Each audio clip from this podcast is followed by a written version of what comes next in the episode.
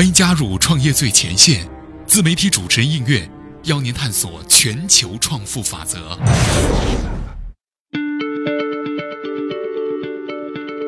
各位好，我是应月。那么今天呢，要和大家一起分享到的主人公呢，叫做刘灵犀，她是一个八零后的金牛座女孩，同时她还是嗨翻科技的创始人兼 CEO。说到了刘灵犀。刘灵溪呢，来自于陕西咸阳，一座位于八百里秦川腹地里的古城。那么，与许多寻常家的孩子一样，刘灵溪自小就有一个梦想，但是这个梦想想爱，但是却爱不起来，那就是画漫画。由于家乡的位置非常的偏远，信息闭塞，画材欠缺，再加上家庭条件又非常的困难，所以年幼的他呢，就只能够拿着手边仅有的一点素材来临摹自学。我要代表月亮消灭你，这句台词呢是《美少女战士》里面最经典的一句台词。那么也正是这句台词哈，总能够抓住小林夕的内心。而动画片里面水冰月。除了惩奸除恶之外，还是一名成绩普通、经常迟到的初中生。那么，这个就与他产生了强烈的共鸣了。两个人之间仿佛只有一指之隔。而在《漫友》这本漫画上，灵犀第一次接触到了真正意义上的短篇漫画。这个漫画呢，叫做《夏日里没有的花》。那么，也正是这部叫做《夏日里没有的花》这部没有什么对白的作品，甚至差点将他给看哭了。对于他来说，其实呢，他自己是很想接受专业的这个美术培训的。那为了让正在骑车的父亲能够在少年绘画班前停留片刻，他毫不犹豫地把脚伸进了自行车的后轮。本来他的爸爸一听到有绘画班，就立马骑快了车子，但没想到他的女儿更猛，竟然把脚伸到了后轮里。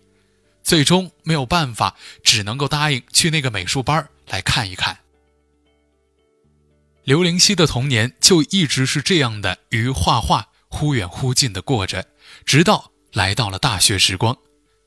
开往重庆的绿皮火车在不断的提速，那座充满了刘灵溪童年的记忆的古城，随着一排排的绿树向他身后飞速退去。那儿是他的家，同时那还有他心里最重要的那个人。他靠着车厢的座椅，一边听着《好久不见》，一边看着手机屏幕的短信，一直流泪不止。如果相遇是天注定，那么分开也一定是天注定。这是他们曾经一起看过的电影《心动》当中的台词。即便从上火车就开始后悔，即便自己知道以后可能不会与他再见面了，但是他心里还是明白，自己是一个留不住的人，也是留不得的人。虽然成绩不算优秀，但是对于轰轰来说，高考上到二本一点压力都没有。可上完大学之后，自己会是一个什么样子，他的心里一点谱都没有。无论是做一名身穿白大褂的医生，还是伏案审计的财务，都显得那么的生硬。于是他不顾班主任的极力反对和家人的百般劝说，他最终呢还是选择了到四川美术学院的动漫产品设计专业来学习。那么这个选择既是为了自己，也是为了家人。当时的动漫产品设计是一个既年轻又超前的专业。说年轻，那是因为他是在刘灵犀入学那一年才开始面向全国进行第二届的招生。说超前，那是因为它不光是一项美术领域的研究，同时呢还涉及到了市场与产品的运营。在这儿，他需要学习如何将设计和产品结合在一起。虽然这个理念非常的超前，但是市场呢却没有跟上他们的步伐。刘灵溪与他的同学们承受着巨大的工作压力，因为当时快毕业了，他们有很多人都没有办法找到对口的工作。画的好一点的嘛，就只能够考虑去游戏公司或者当一名老师了。即便是现在，他的工作室的设计部门也只有仅仅两个人，因为就业形势依旧的严峻。在毕业前夕，他不再甘心做一个成绩差不多、课程一学期去几次签到就差不多的差不多小姐了，决心在大四最后的一年尽自己最大的努力，给自己画上一个圆满的。大学句号。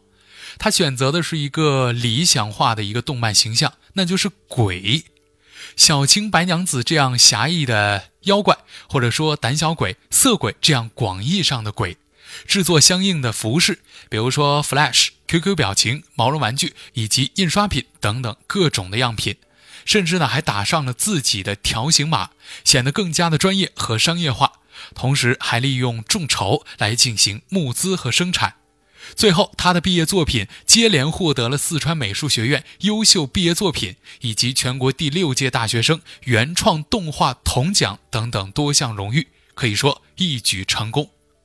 夹杂着成功的喜悦与就业的迷茫，他毕业了，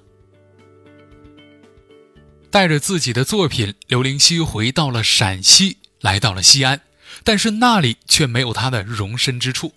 好不容易有公司联系上他，要求他面试，到了之后，他才发现之前的作品在他们的眼中根本就不值得一提。同时呢，只让他去做动画中间的中间帧，或者说播放按钮，而且不得已将工资一压再压，直到一千三都没有人要。无奈之下，他只得回到家中，但没想到，就是这段回家待业的时间，反而成就了他。事后回想，都不是巧合。他非常感激那段时间没有找到工作，如果工作起来了，可能就陷入那种麻木之中。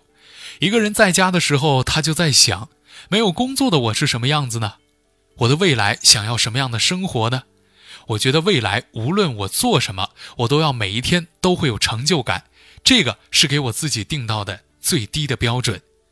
做一个以自己为原型的漫画形象的想法，渐渐地浮现在了他的脑海当中。如果按照过去毕业设计的思路继续做下去，需要大量的资金，还有开设线下的店铺，想要做起来十分的困难。于是他意识到了，首要的目标还是先要占领市场，在得到认可之后再拔高。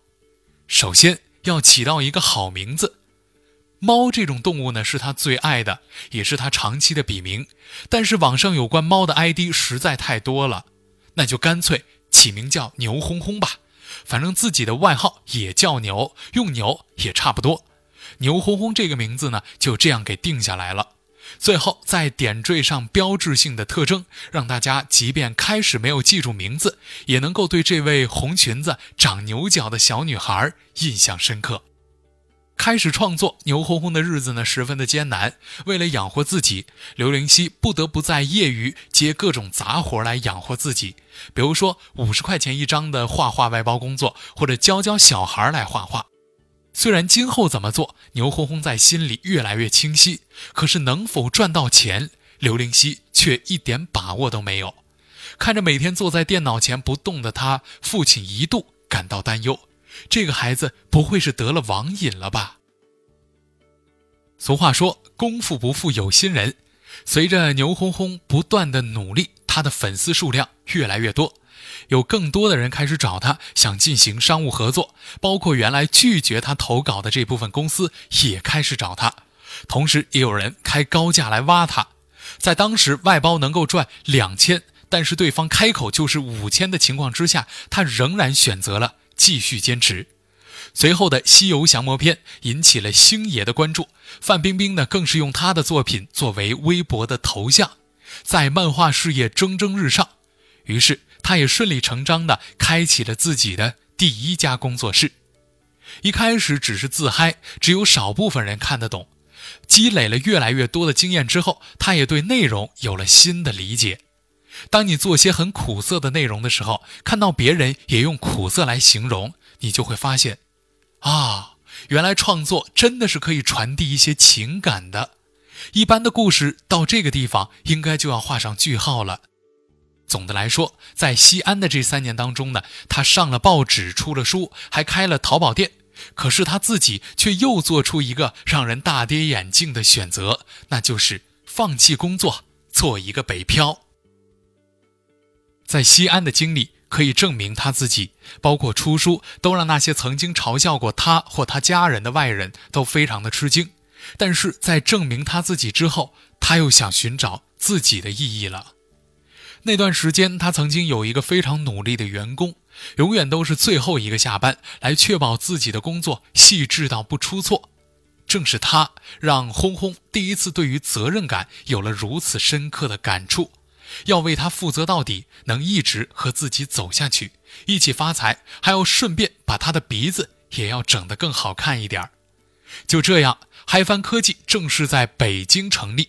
那么对于轰轰来说，这是他重生的日子，在北京重新开始的第一步，他想到的是做 IP 与娱乐接触，介于大众产品之上，才能够变成大众的东西，那就是 APP。可是，二零一五年的十月份，产品即将完成的时候，事情却突然出现了转机，他痛下决心，放弃了这一款耗资三四十万、集大家数月心血的产品。其实他就是希望能够把这些品牌做一个动漫文化的品牌。你要做一个大众产品，但是你却又要人去安装，这就已经偏离了初衷很远很远了。相当于你想在火车上卖花，就建造一个火车站，这个逻辑是不通的。为此，他一个人默默地哭了许久。产品的流程，同时还让大批的员工选择了离开。这让刘灵溪意识到自己已经不能像过去那样任性了，开个工作室想怎么来就怎么来。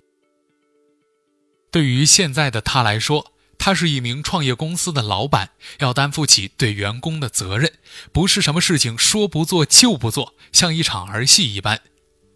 走出 APP 失败的阴影其实并不容易，他甚至一度还想过要回到西安。可是每天进到公司，看着自己的员工依然坚持在自己的工作岗位上，红红告诉自己不能回头，牛红红还要重新启程，重新坐下来反思。他发现，在过去的数年，自己一直都在以一个作者的身份在思考，只在考虑画出什么样的漫画可能会受到读者喜欢。而对于企业的老板来说，需要矩阵式的基因、品牌和体量。于是，牛哄哄也开始正式的由独立的形象向 NHH 工厂开始转型了。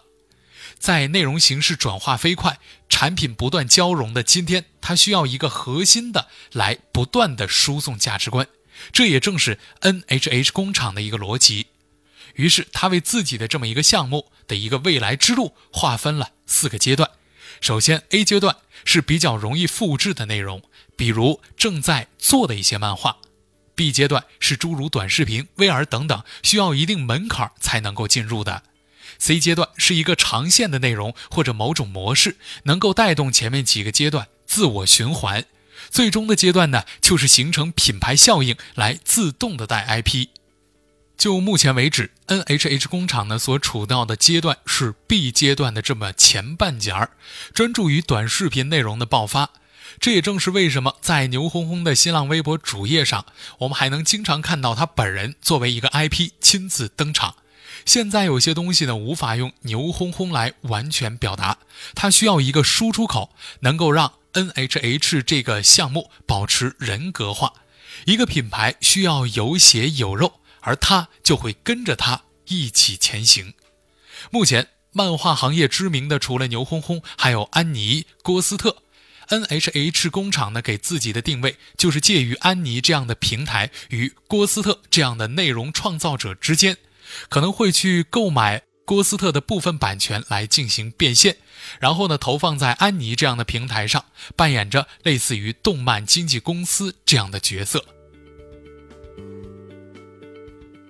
以前呢，牛哄哄会觉得自己是一片叶子，飘到哪里都不会有人管。对于别人都不会有任何的影响，那么对于自己呢，当然也不会有什么影响了。然而突然之间，他有了归属感，这些人呢，就成为了你需要对他们负责的这些人。其实有的时候，为什么人与人之间不同呢？那是因为有的人觉得他要对别人负责，他非常的享受这份责任感，他可能会觉得很痛苦，但是他同时也是幸福的。那么现在的刘灵溪呢，依然会为了工作来彻夜的通宵，但是他相信自己仍然会是那个最幸福的人。